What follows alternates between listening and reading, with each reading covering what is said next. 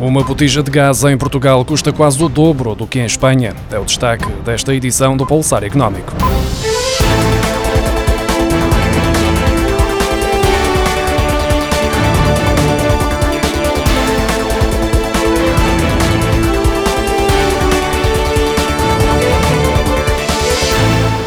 Botijas de gás butano e de gás propano já aumentaram quase 17% em Portugal nos últimos nove meses, ou seja, desde que o preço deixou de ser regulado pelo Estado. A subida de preço é cinco vezes superior à inflação de 2021, ultrapassando a média total de 11,18% de aumento dos produtos energéticos, tendo em conta os valores de dezembro de 2021.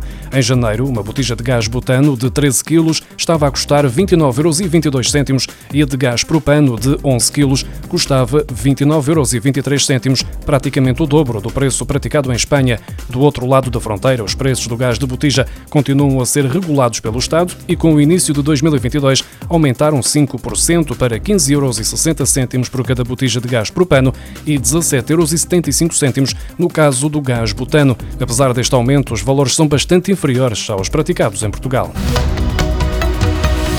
Os Estados-membros da União Europeia continuam fortemente dependentes dos combustíveis fósseis para o fornecimento global de energia, tendo em conta a percentagem elevada destes combustíveis mais poluentes na procura total de energia de um país ou região, de acordo com o Eurostat.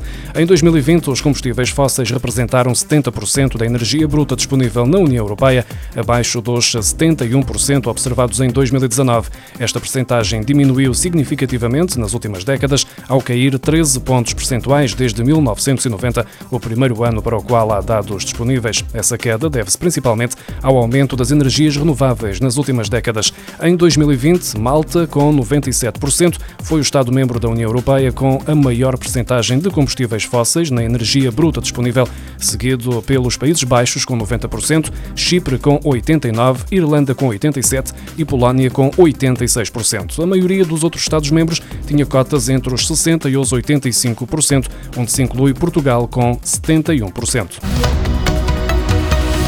O Parlamento Europeu propôs esta quarta-feira medidas para acelerar a criação de parques eólicos marítimos, incluindo no Oceano Atlântico, de forma a contribuir para o cumprimento dos objetivos climáticos da União Europeia. A região do Mar do Norte é atualmente líder mundial em termos de capacidade instalada de energia eólica marítima.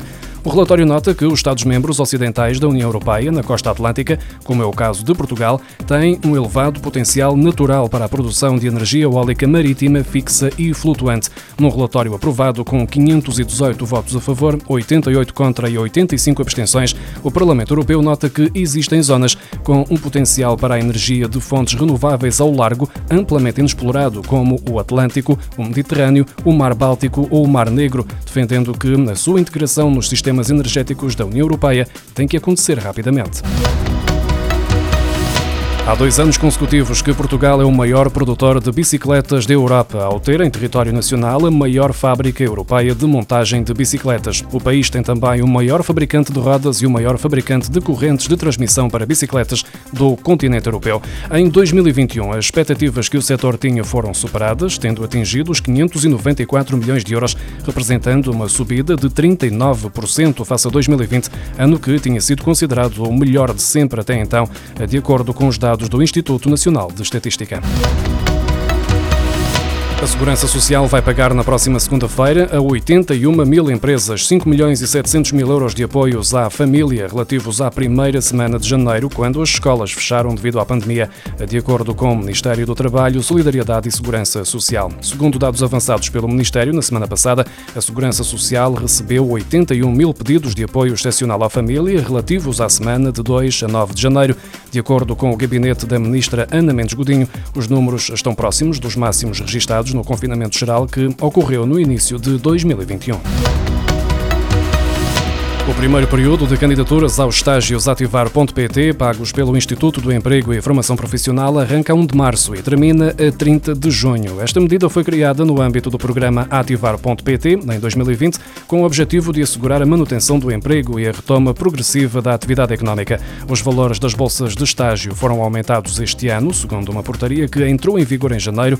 Os valores das bolsas mensais vão dos 620 euros 48 cêntimos para quem tem o 12º ano de escolaridade aos 1.063,68 euros mensais para quem tem doutoramento. Existe ainda uma bolsa de 576,16 euros para estagiários que não tenham formação entre o ensino secundário completo e o doutoramento. Os estágios ativar.pt têm a duração de nove meses, não prorrogáveis, tendo em vista promover a inserção de jovens no mercado de trabalho ou a reconversão profissional de desempregados.